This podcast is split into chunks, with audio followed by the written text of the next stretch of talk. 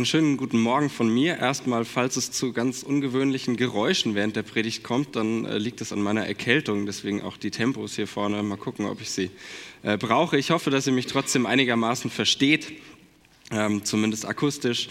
Und ähm, ja, großes Finale der Predigtreihe, ob man das so sagen kann, weiß ich noch nicht. Das werden wir nachher sehen und gerne auch besprechen können. Ähm, zwei Wochen haben wir schon hinter uns mit unserer Predigtreihe und haben mit dem Predigtext, den wir uns in unterschiedlichen Abschnitten und aus unterschiedlichen Perspektiven angeschaut haben, gefragt, was ist das eigentlich, das die ersten Christinnen und Christen da erlebt haben, was sie so berauschte, was sie so Feuer und Flamme machte. Das war Teil 1, Rauschen. Dann haben wir letzte Woche danach gefragt, was das denn nun bei dieser Gemeinde ausgelöst hat, dass sie den Heiligen Geist empfangen. Und sie fingen an, von dem zu erzählen, wie sie in Jesus, dem Christus, wie sie in Jesus Gott begegnet sind. Und die Umherstehenden, die das mitbekommen haben, die mussten lauschen. Auf einem der Mitmachzettel, die letzte Woche eingeworfen wurden, stand drauf, Geist bewegt mich. Jesus ist der Motor in meinem Leben. Und das passt dazu, der Motor dieser Gemeinde. Und diese Pfingstgeschichte, die nimmt uns also mit und erzählt uns auf ganz besondere Weise, wie diese Jesus-Begegnung in der Gemeinde ankam und was sie dort auslöste. Wie der Geist zu diesem Motor der Kirchengeschichte wurde. Heute im dritten und letzten Teil dieser Predigtreihe, wo wir uns Apostelgeschichte 2 anschauen, geht es um die Reaktion, die das bei den Außenstehenden ausgelöst hat.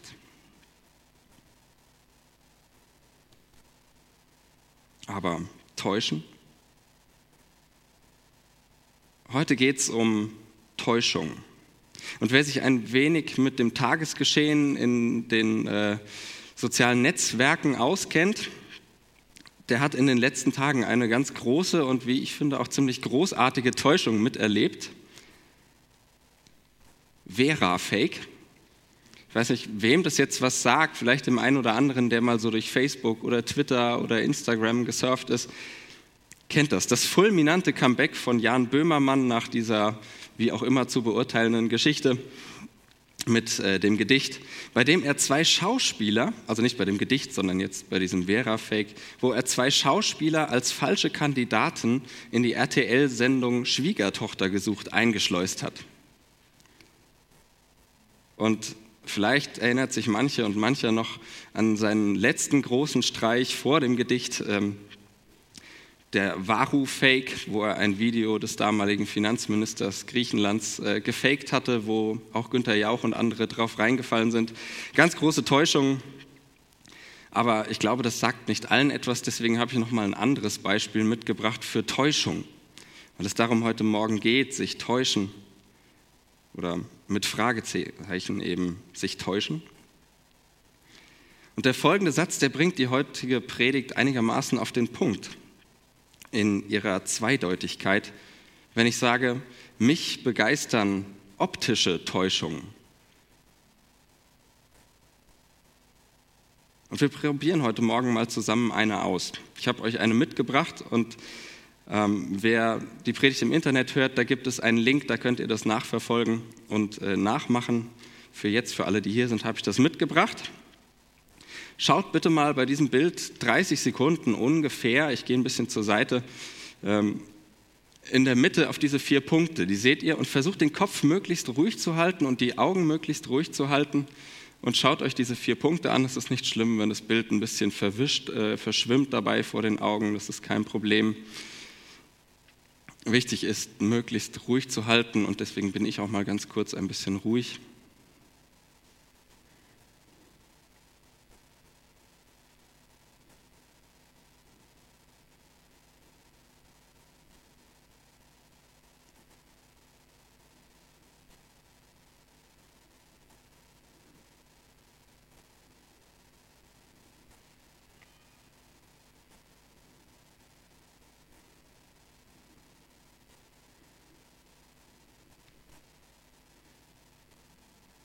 Habt ihr ihn gesehen?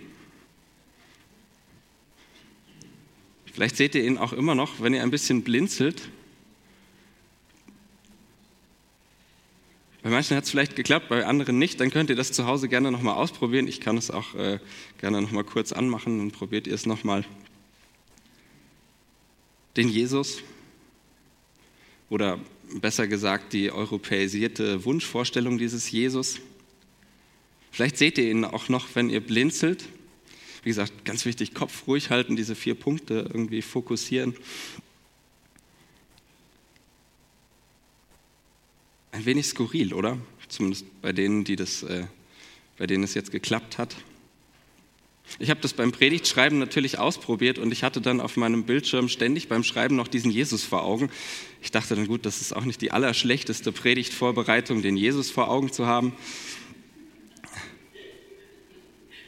Wollt ihr uns teilhaben lassen an?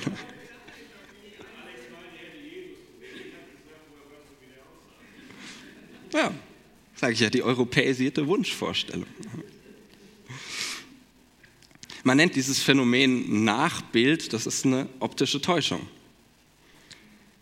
Aber, und damit nähern wir uns dann ein bisschen eher dem eigentlichen Thema, kann man sich auch über den Geist täuschen? Es gibt noch eine andere ganz bekannte optische Täuschung, die passt auch ganz gut zu dem Thema, vielleicht sogar noch ein bisschen besser, die habe ich euch auch mitgebracht. Ja, und das, die zeigt ein bisschen, worum es mir heute geht die sogenannte rubinische Vase, ganz bekannt, die rubinische Vase oder die Gesichter.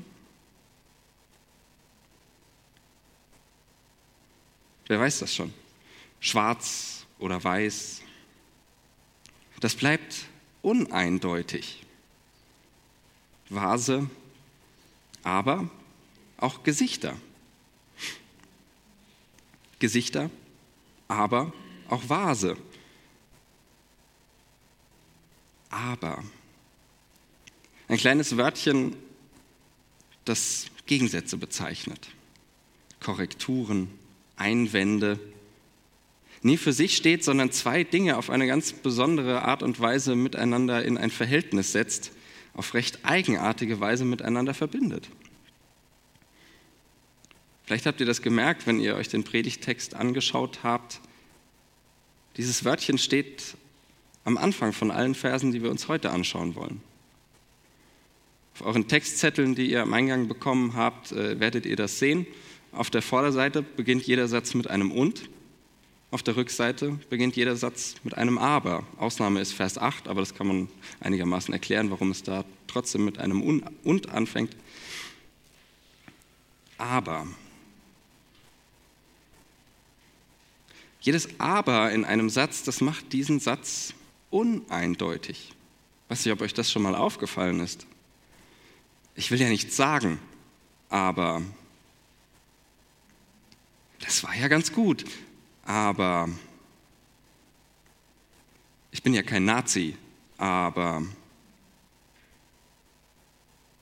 uneindeutig. Und das entspricht ganz und gar unserem Text aus der Apostelgeschichte 2.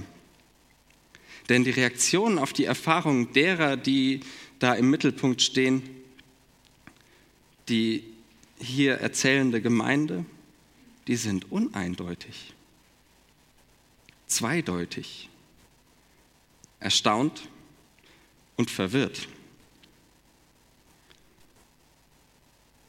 In den Versen 7 und 12 lesen wir, aber sie waren außer sich und staunten Sie sagten, schau an, sind das nicht alles Galiläer, die da reden? Aber sie alle waren außer sich und ratlos. Und einer sagte zum anderen, was wird das wohl sein?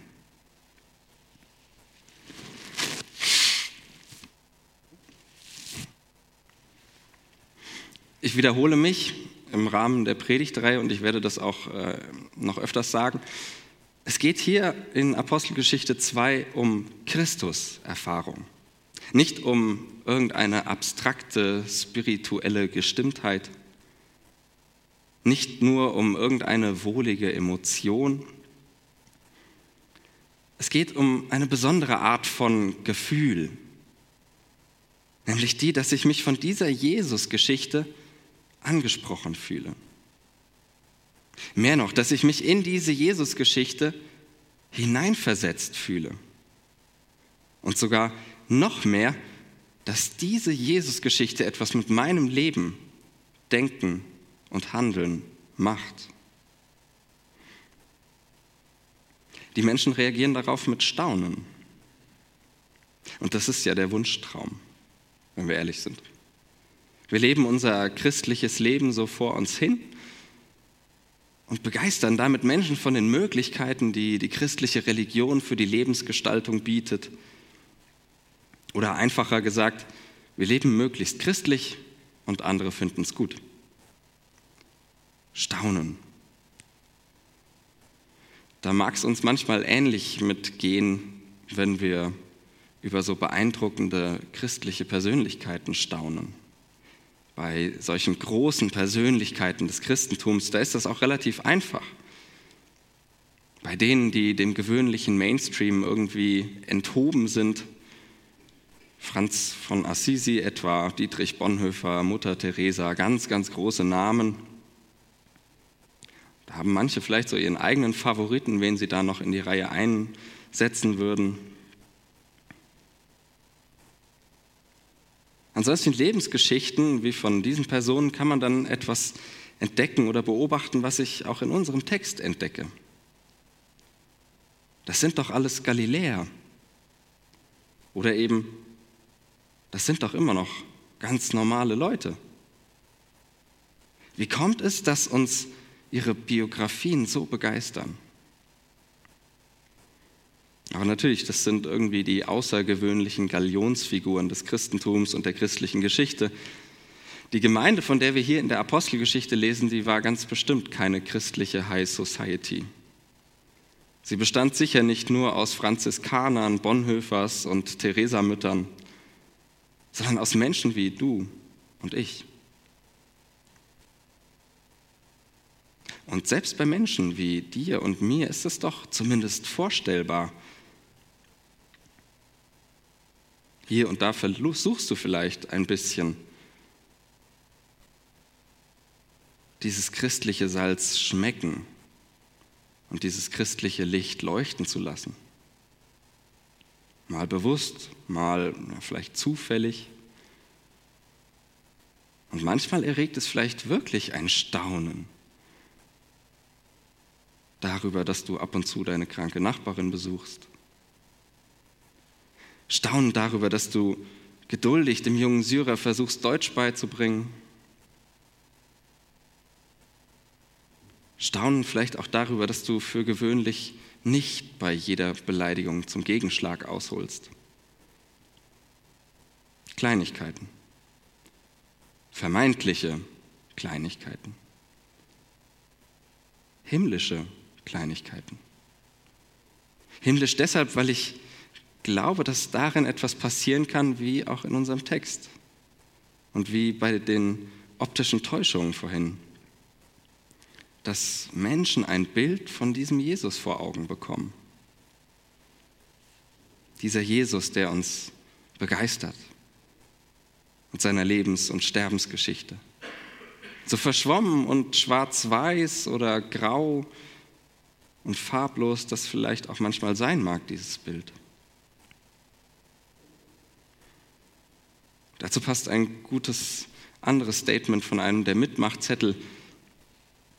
Ich habe mich gefragt, ob mich der Geist vielleicht häufiger bewegt, als ich manchmal denke, während ich krampfhaft überlege, ob er mich überhaupt bewegt. Und genau das ist es doch. Wie soll sich denn der Geist des auferweckten Jesus des auferweckten Christus anders zeigen als durch seine Gemeinde, als durch uns, durch dich. Und manchmal tut er es tatsächlich.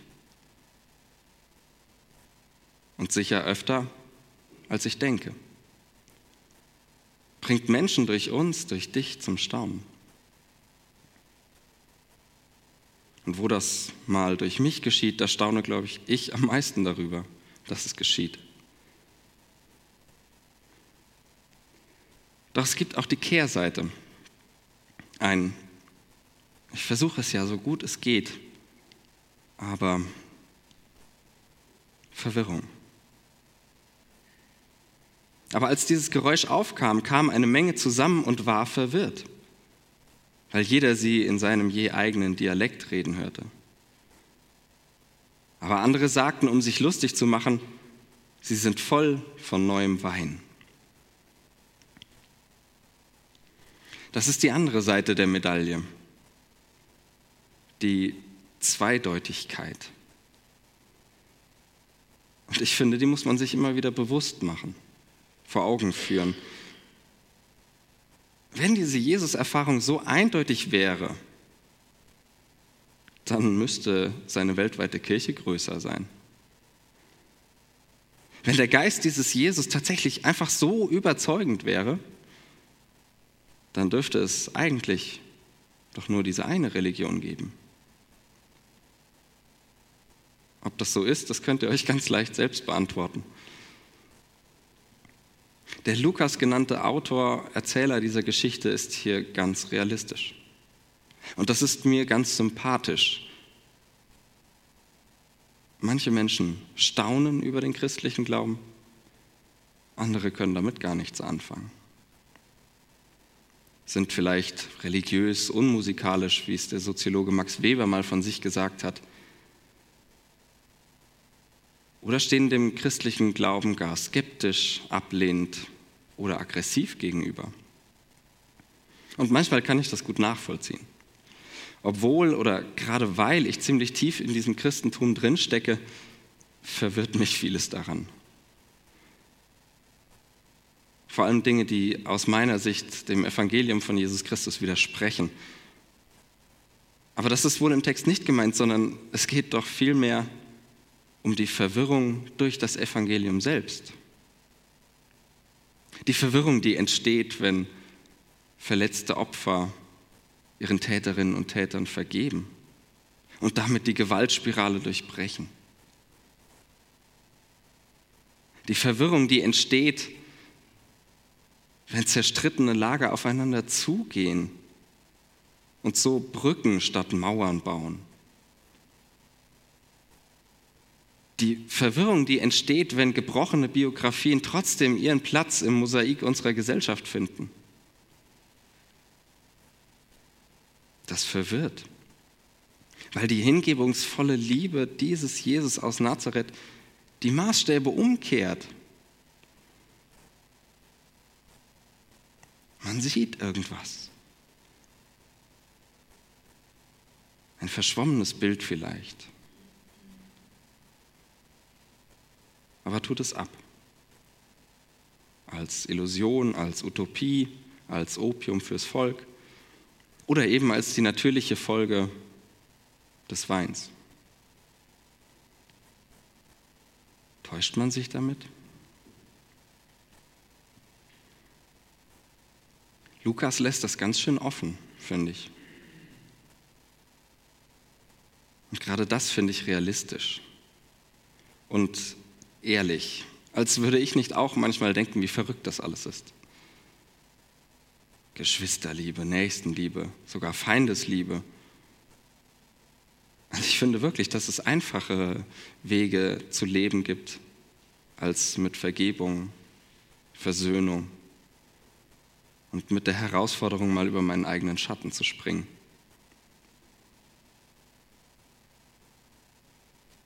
Wenn ich das so denke, wenn ich diesen Text mir mal so anschaue, dann begegnen mir da nicht einfach zwei Gruppen. Die Zustimmerinnen und die Ablehner, sondern ich begegne mir selbst in meiner eigenen Zweideutigkeit. Ich kann mir eingestehen, dass mein Glauben und Leben immer wieder uneindeutig ist mal in begeisterter Zustimmung, mal in verwunderter Entfernung, Skepsis oder gar Ablehnung.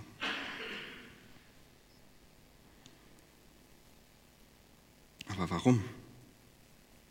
Warum? Ich glaube, weil ich das alles nicht selbst in der Hand habe. Und gerade das gehört zur Rede vom Heiligen Geist, dass ich mein Glauben nicht selbst mache. Und folglich auch die Folgen meines Glaubens nicht in meiner Hand liegen.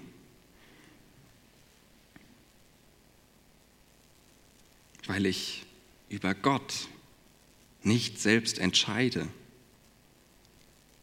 Und für mich ist das eine große Entlastung, mir das bewusst zu machen, das einzusehen, das auszuhalten. Weil ich nicht daran vorbeikomme, wenn ich ehrlich zu mir selbst bin, dass mein Glaube uneindeutig ist. Und dann wird mir jede überzeugte Eindeutigkeit immer mehr suspekt.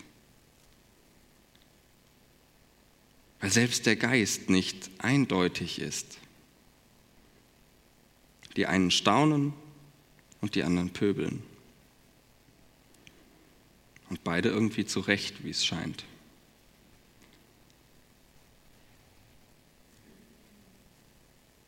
Pfingsten ist das Fest, um die Uneindeutigkeiten des Glaubens und der Gemeinde, die diesen Glauben lebt, zu feiern. Weil es dich davon befreit, richtig liegen zu müssen. Weil es dich davon entlastet, dich auf genau eine Sache festlegen zu müssen. All das weil es Gottes Sache ist. Nur Gott selbst kann dich von Gott überzeugen. Und das ist Pfingsten, wenn Gott es tut. Da entsteht Gemeinde, wo Geist passiert. Nie ganz eindeutig aber doch immer wieder überzeugend, bewegend, begeisternd. Amen.